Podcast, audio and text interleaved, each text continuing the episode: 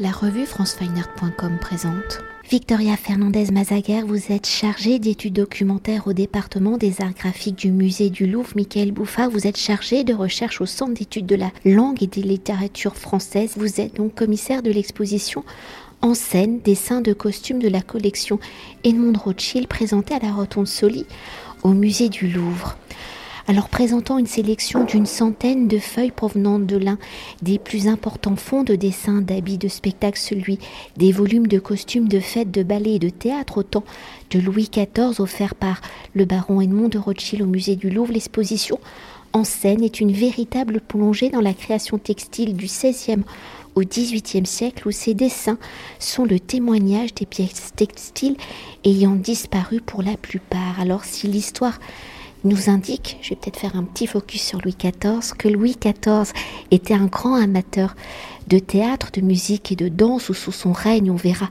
la création de l'Académie royale de danse en 1661, l'Académie royale de musique en 1669 et la Comédie française en 1680 le roi n'hésite pas à se mettre en scène où sa représentation la plus connue est sûrement lors de la prestigieuse fête Les plaisirs de l'île enchantée de 1664 où Louis XIV, en jeune roi de 25 ans, va participer en personne à la mise en scène de Molière et de Lully, les deux principaux artisans de cette première grande fête qui se déroula, je le précise, du 7 au 13 mai 1964 dans un Versailles qui n'est encore qu'un pavillon de chasse.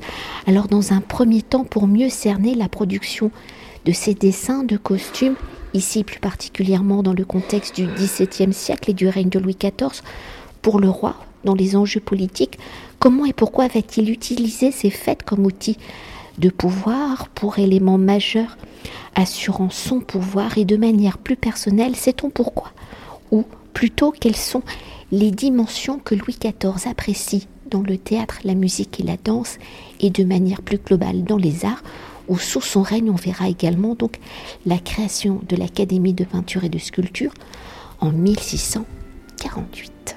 En ce qui concerne Louis XIV, peut-être qu'on a trop insisté euh, sur le rôle politique de ces spectacles, euh, au point de négliger euh, l'amour qu'il avait personnellement pour César, le plaisir qu'il y trouvait, l'agrément, comme on dit à l'époque, hein, qu'il y trouvait, même si il est vrai que ces spectacles-là servaient à la pompe de la cour, que les ambassadeurs y étaient bien placés, que les ambassadeurs étrangers aussi en, en faisaient des comptes rendus.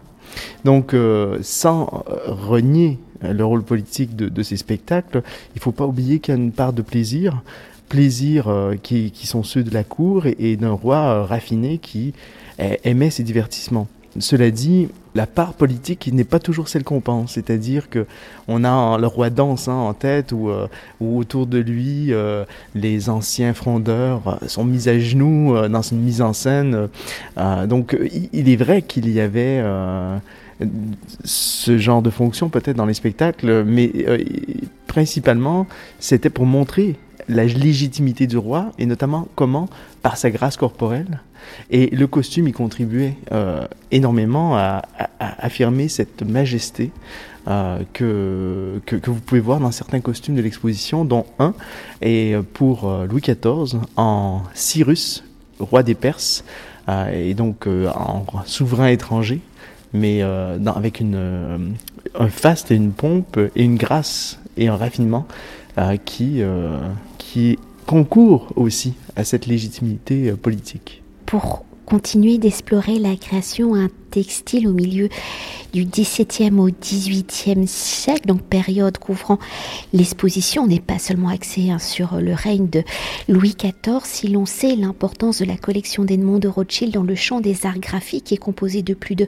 40 000 œuvres, dessins, estampes, manuscrits et livres rares, au regard de cette collection et pour retracer l'histoire du costume, de combien de volumes la collection est-elle consacrée aux costumes de fête, de ballet et de théâtre?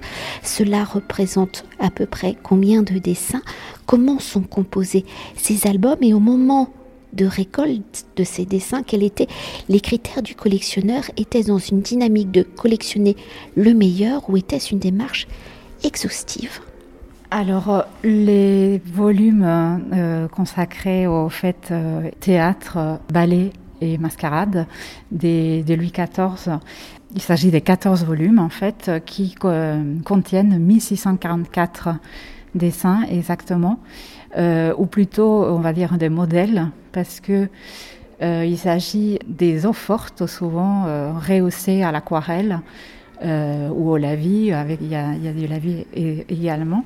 Donc il y a 1644 dessins répartis euh, de façon euh, pas du tout chronologique ni thématique, mais hétérogène. Ce n'est pas du tout les, seuls volumes dédiés aux, aux, fêtes et mascarades qui, qui, sont conservés à la collection de Rothschild. Il y a un autre volume dont on présente également un dessin de Daniel Ravel euh, euh, dans cette exposition, euh, qui est de la période, de la même période, et qui a environ 150 dessins à, son intérieur. Et, et nous n'avons pas encore procédé à son étude très fine. Peut-être ça sera l'occasion à la suite de cette exposition-là. Mais on sait qu'il il contient beaucoup d'œuvres de, Daniel Ravel et probablement de son atelier. Edmond Rothschild, en fait, il, procède euh, pas du tout de façon exhaustive, euh, mais je dirais même euh, de façon par rivalité, en fait, les membres de sa famille, parce que son neveu James Edward de Rothschild, il va également hériter de son grand-père d'autres volumes de cette période-là euh, des dessins des costumes euh, qui sont actuellement conservés à la Bibliothèque nationale de France, que euh, les barons Edmond Rothschild connaît très bien hein, à ces moments-là. Ils étaient extrêmement proches avec son neveu. Également, la collection What Manor en Angleterre conserve, grâce à, un don également de Edmond Rothschild, un volume relié aux armes du maître de ballet Louis de un recueil euh, sur euh, le ballet de, la nuit. Donc euh, il y, a, cette sorte en fait des, rivalités entre les membres de sa famille et pour, pour la collection des, des, dessins de cette période-là et, et de cette thématique-là en fait. Et peut-être pour continuer d'explorer la création textile et la collection, si les héritiers d'Edmond de Rothschild font don de cet ensemble de plus de 40 000 feuilles le 28 décembre 1935 au regard des 1644 feuilles représentant l'ensemble du corpus de dessins de costumes, quelles ont été les réflexions du musée du Louvre pour consacrer un chantier de restauration sur l'ensemble de ces 1644 feuilles, puis pour assembler une sélection de plus de 100 feuilles dans le cadre d'une exposition? Et au regard de ces 1644 feuilles, quelles ont été vos réflexions pour réaliser cette sélection? Comment cette sélection reflète-t-elle l'identité des albums? Comment cette sélection permet-elle de réaliser le portrait des créations, des divertissements donc de l'époque. Pour la restauration, nous avons procédé de façon euh, assez, euh, on va dire, urgente parce que euh, l'état des dégradations du papier des supports des, des, dessins, il était tel qu'il fallait vraiment agir assez vite puisque les papiers des supports que vous pouvez voir ici dans, cette salle, la dernière salle de l'exposition, il était cassant. L'acidité, elle était tellement forte que le, papier était devenu cassant. Il menaçait l'intégrité même euh, de, l'œuvre. Euh, donc euh, la décision, elle a été prise assez, rapidement d'intervenir sur les 1644 œuvres. cette restauration, elle a duré quatre ans. Euh, s'est effectuée au, sein de l'atelier de restauration du, département des arts graphiques. Contrairement à ce qu'on aurait pu croire, en fait, les, les encres euh, se sont bien conservées. Euh, ils étaient bien préservés. Euh, les réaux, euh, sauf les réaux d'argent qui, qui, qui, se sont quand même beaucoup oxydés dans le temps. Mais sinon, dans l'ensemble, les œuvres étaient très bien préservées, dû au fait probablement que le baron n'a pas beaucoup montré ses, dessins.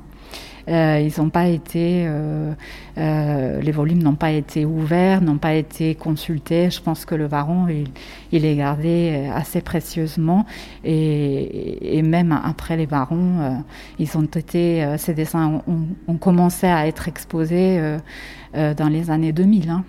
Et les premières expositions, surtout, montrent les, dessins esthétiquement peut-être les plus beaux ou ceux qui ont le plus de succès. C'est de Jacques Bélange, quelques dessins phares de, de Jean Bérin. Pour ce qui est de la sélection, euh, nous avons effectivement aussi choisi certaines feuilles qui, étaient inédites, d'autres qui étaient euh, remarquables par leur qualité, mais d'autres aussi qui nous renseignaient sur les méthodes de travail du dessinateur et qui étaient des sortes d'indices ou de, secrets révélés euh, sur, sur ces pratiques euh, de dessinateur qu'on a voulu euh, partager avec le public. On montrait comment, euh, comment on travaillait, comment on s'inspirait, euh, comment on s'inspirait aussi de ses prédécesseurs, de recueils de gravures, de son propre travail qu'on réutilisait sur une production d'opéra euh, cinq ans plus tard. Euh, donc on a, on, a voulu aussi aborder toutes sortes de thématiques euh, liées à, aux bienséances, liées à l'économie du costume, comment faire beau, que ça coûte moins cher en même temps. donc toutes ces questions-là aussi d'esthétique, de variété, d'unité, de montrer comment, quels sont les problèmes artistiques mais aussi pratiques auxquels est confronté un dessinateur de costume qui doit faire des projets de, qui vont de 10 jusqu'à 500 costumes différents pour un même spectacle. Et justement, pour continuer sur vos réflexions de sélection des plus de 100 feuilles présentées dans l'exposition, les costumes dessinés ont été conçus pour quelles pièces de théâtre, de ballet, etc., etc. Comment ces œuvres sont-elles représentatives de leur époque, des goûts de leurs contemporains, des formes de culture, de divertissement qu'ils appréciaient? Avez déjà commencé, mais pour poursuivre. Dans les spectacles qui ont été euh, retenus, en fait, euh, il faut dire même que certains spectacles ont pu être identifiés. Euh, certaines feuilles, bon, on les, on les connaissait un peu déjà, on savait pour quel opéra ils avaient été dessinés, mais d'autres, ça a été la découverte qui a été engendrée par ce chantier de, l'exposition, notamment le ballet du roi qu'on appelait le ballet d'Apollon. On a toute une série de dessins de Daniel Rabel qui étaient jusque-là ni attribué, euh, ni identifié. Donc on a quand même quelques scoops, euh, si je puis dire. Euh, la série d'Isis est un autre cas. On a une soixantaine de dessins, pas tous dans l'exposition hein, malheureusement, mais une soixantaine de dessins qui ont pu être rattachés à ce même spectacle. Donc ce qui fait énormément avancer la connaissance aussi pour l'histoire de l'art, mais évidemment, mais aussi pour euh, les autres disciplines que sont la musicologie, euh, l'histoire des spectacles, la littérature. Et donc, euh, et donc pour arriver à ces fins-là, évidemment, on a réutilisé nos, nos, habitudes d'identification des mains, hein, qui, est la fonction traditionnelle de l'histoire de l'art de fonctionner, mais couplée et ça, c'était très important pour nous, c'est-à-dire que comme il y a une grande subjectivité dans l'identification des mains, on a voulu aussi repérer des euh, pratiques propres à certains dessinateurs et notamment le choix des papiers. Euh, parce que pour la, la, la, la série d'Isis, on sait que bon, ces, costumes-là, il y en a, on en a 60, mais il y en avait plus. Ils ont été faits en même temps, à la suite, donc sur la même rame de papier. Et donc on retrouve euh, des feuilles coupées en deux, donc qui ont deux filigranes différents, une marque, une contre-marque. Euh, c'est le Grand Soleil de Benoît Colombier. Donc on peut regrouper toutes ces feuilles sous le même filigrane, sous la même ramette, et on voit que certains dessins qu'on aurait pas euh, mis dans la série parce qu'ils sont dans trois ou cinq recueils plus loin, euh, ben, ça nous a permis de les, de les regrouper par ce critère objectif. Et donc cette exposition montre énormément de spectacles, donc euh, de nouveaux spectacles qu'on a pu attribuer dès l'époque de Louis XIV euh, et de Lully, hein, l'époque de, de l'Académie royale de musique et, de, et la tragédie en musique, mais aussi euh, de périodes plus anciennes, euh, comme celle de Daniel Rabel, euh, donc à l'époque de Louis XIII, ou d'autres de l'époque de JC, vraiment les années 760, donc les grandes époques, la dernière grande époque des ballets de cour. Alors si jusqu'à présent nous avons exploré la dimension de la collection, hein, pour s'attarder quand même sur les créateurs de ces dessins qui sont-ils Quels sont leurs profils? Sont-ils uniquement dessinateurs ou sont-ils les stylistes, les metteurs en scène, les créateurs, orchestreurs de ces spectacles au fil des siècles, donc du XVIe au XVIIIe siècle, le profil de ces créateurs, dessinateurs évolue-t-il Oui, donc euh, en fait, le, profil de ces, dessinateurs de costumes évolue euh, grandement. à la Renaissance, on confie surtout cette tâche aux peintres, et c'est encore vrai au début du XVIIe. Et de plus en plus, on confiera ça à des graveurs, des miniaturistes, des dessinateurs, si vous voulez, des designers, dont le travail est reconnu comme étant celui de l'invention par le dessin. Euh, donc euh, on, voit cette spécialisation euh, là de plus en plus. Donc si on pense à Primatis ou à Bellange, sont des peintres à la base. Daniel Rabel, c'est plutôt un graveur miniaturiste. et quand on arrive à l'époque de JC ou de Jean Bérin, ce sont les dessinateurs de la chambre et du cabinet du roi. Donc on a cette spécialisation là qui fait que on passe, si vous voulez, de, peintre et de sculpteur même aussi à un statut plutôt de designer. Euh, ce qui va changer à la fin du XVIIIe siècle quand les tailleurs vont commencer à revendiquer ce statut de dessinateur de costumes et qu'on va inventer le mot costumier euh, pour se distinguer de ces dessinateurs d'habits de théâtre ou d'habits de ballet ou d'habits d'opéra, euh, qui a été caractéristique de la période que nous exposons, c'est-à-dire de la Renaissance jusqu'à la toute fin du règne de Louis XIV et début de la Régence. Il faut dire peut-être euh, que de du XVIe siècle, de 1540 à l'époque de, Jean Bérin, à 1600, 1710, 1720 environ. Peut-être Francesco Plumatic sur les, premiers dessinateurs euh, qui iront en France euh, des, dessins des, costumes des fêtes. et il, il, a un apport majeur en fait à ces genres qui est celui de la couleur. Avant lui, les dessins étaient monochromes en fait. et cet ajout des couleurs euh, il va euh, le l'extraire en fait de, des, dessins, des costumes d'apparat, des, costumes civils. Euh, d'autres dessinateurs avant lui, comme Pisanello par exemple à, à Vérone. Donc ça c'est l'apport majeur du dessinateur peintre bolonais. Hein.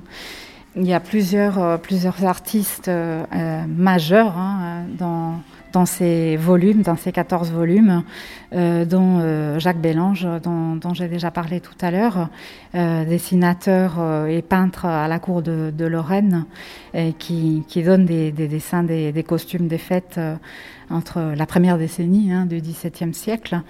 Et euh, on, a, on a fait des découvertes euh, exceptionnelles hein, grâce à une étude euh, très fine qui a été réalisée de, de, de, la, de tous les dessins, des 1644 dessins.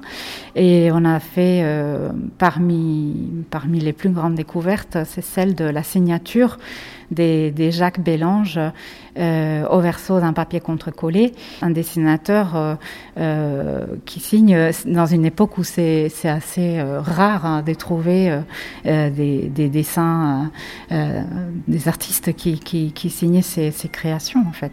Donc Jacques Bélange, pour ses dessins en particulier des, costumes de, de Turcs, que les, l'étude stylistique qui avait été faite euh, auparavant par Jacques Tullier, etc., n'avait jamais élucidé de façon très claire euh, si c'était lui, si c'était pas lui. Euh, c'est grâce à l'étude des, des filigranes matériels de l'œuvre, on a réussi à, confirmer cette attribution. Comme le disait tout à l'heure Michael Bouffard, l'étude du dessinateur, graveur, euh, miniaturiste de Daniel Ravel a énormément avancé grâce à cette exposition-là.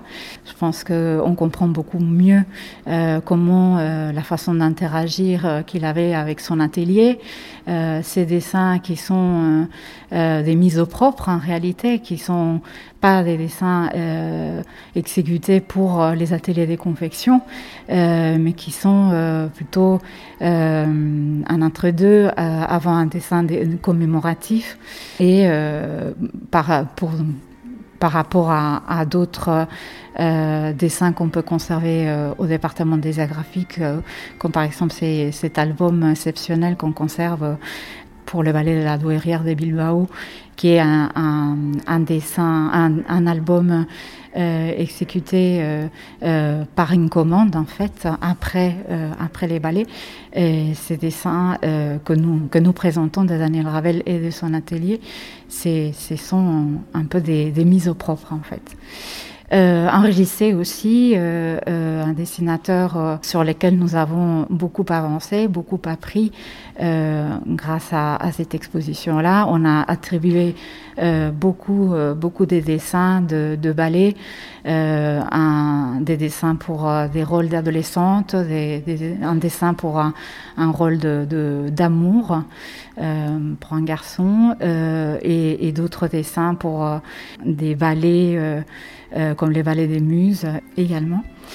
Euh, et Jean Bérin qu'on qu connaissait déjà bien, euh, mais, mais pas, pas tellement. Euh, on a aussi beaucoup avancé sur, euh, sur lui, sur son rôle surtout de designer en fait, son, son apport fondamental en fait, euh, c'est son rôle de designer, d'ornemaniste.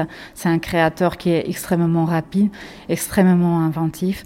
En fait, la caractéristique fondamentale qui relie tous ces tous ces artistes là, c'est qu'ils sont dotés d'une imagination euh, euh, incroyable, une, imagination hors norme, et qui sont des dessinateurs qui sont, à mon sens, extrêmement rapides, qui ont une facilité d'exécution, une rapidité d'exécution assez euh, importante en fait, puisque euh, ils avaient des cadences à respecter euh, très très courtes en fait. Hein.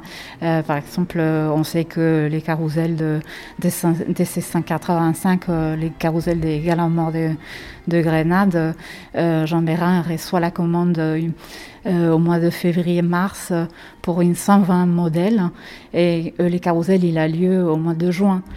Donc, euh, il doit quand même euh, faire euh, ces 120 modèles et il faut aussi penser à tous les ateliers de confection qui devaient suivre à la suite. Hein.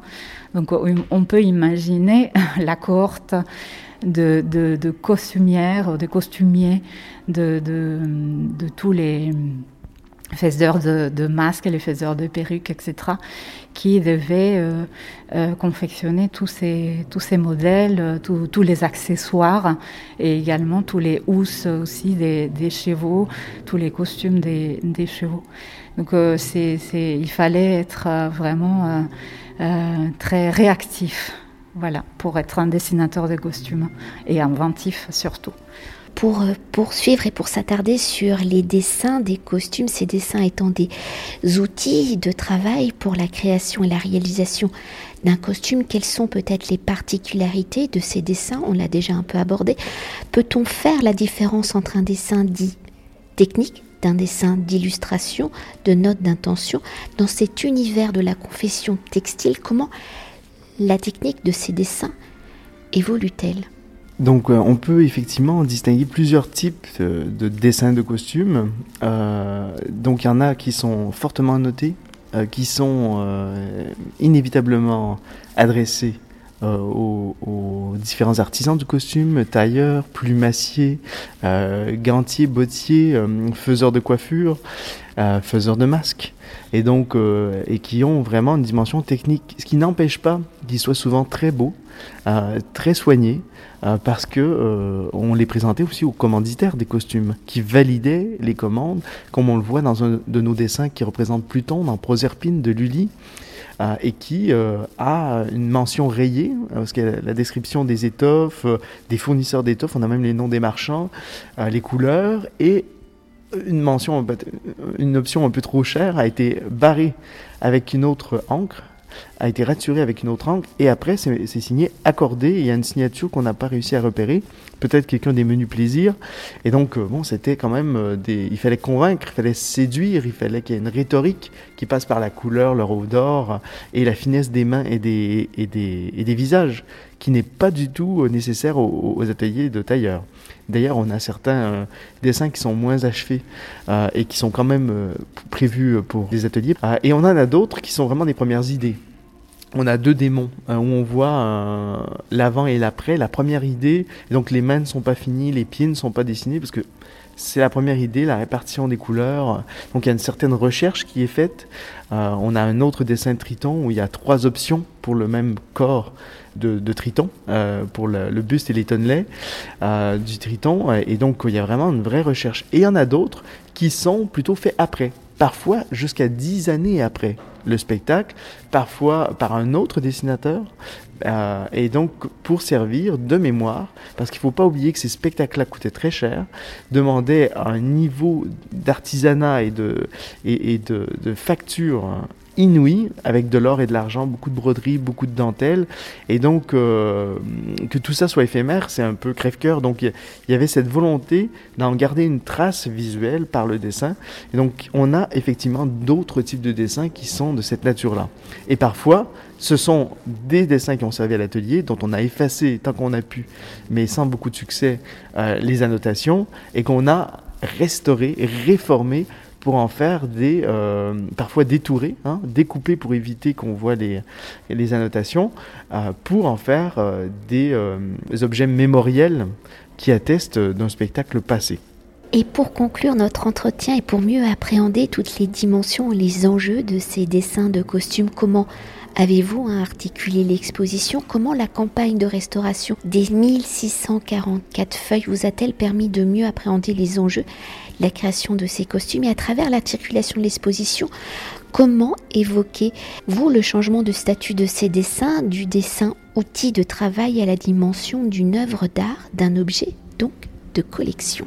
Pour euh, organiser, nous avons organisé en fait euh, l'exposition un peu à la manière du euh, collectionneur le premier collectionneur qui les a rassemblés, c'est-à-dire Claude Pioche du euh, qui voulait faire une histoire des spectacles en France et qui euh, incluait évidemment l'opéra, les spectacles équestres, les ballets de cour, mais aussi d'autres spectacles qui ne sont pas représentés dans l'exposition, parce qu'ils ne sont pas dans le fond Rothschild, c'est-à-dire des illuminations, divers feux d'artifice, des batailles navales, des pompes funèbres. Donc voilà.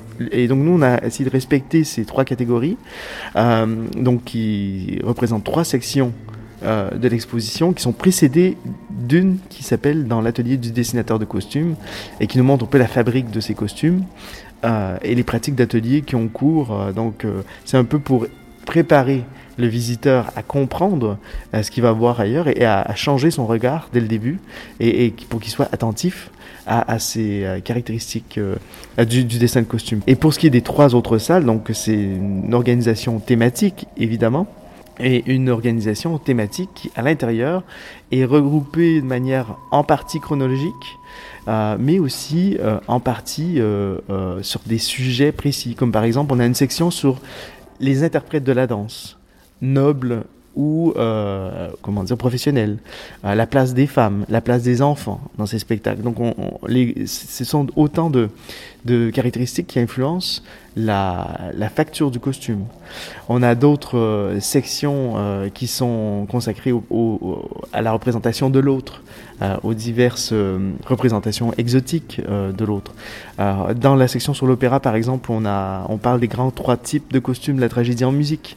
Le costume, l'habit à la romaine, qu'on appelait, l'habit à la gauloise, qui correspond à une version fantasmée du Moyen Âge qui est plutôt 16e siècle médiéval, mais euh, et puis euh, l'autre qui est la dimension pastorale. Et donc, euh, donc dans ces grandes thématiques, on, on, on, a regroupé des focus qui nous permettent d'être au plus près de l'activité créatrice et des conditions sociales et de l'époque qui étaient déterminantes pour le rendu visuel du costume.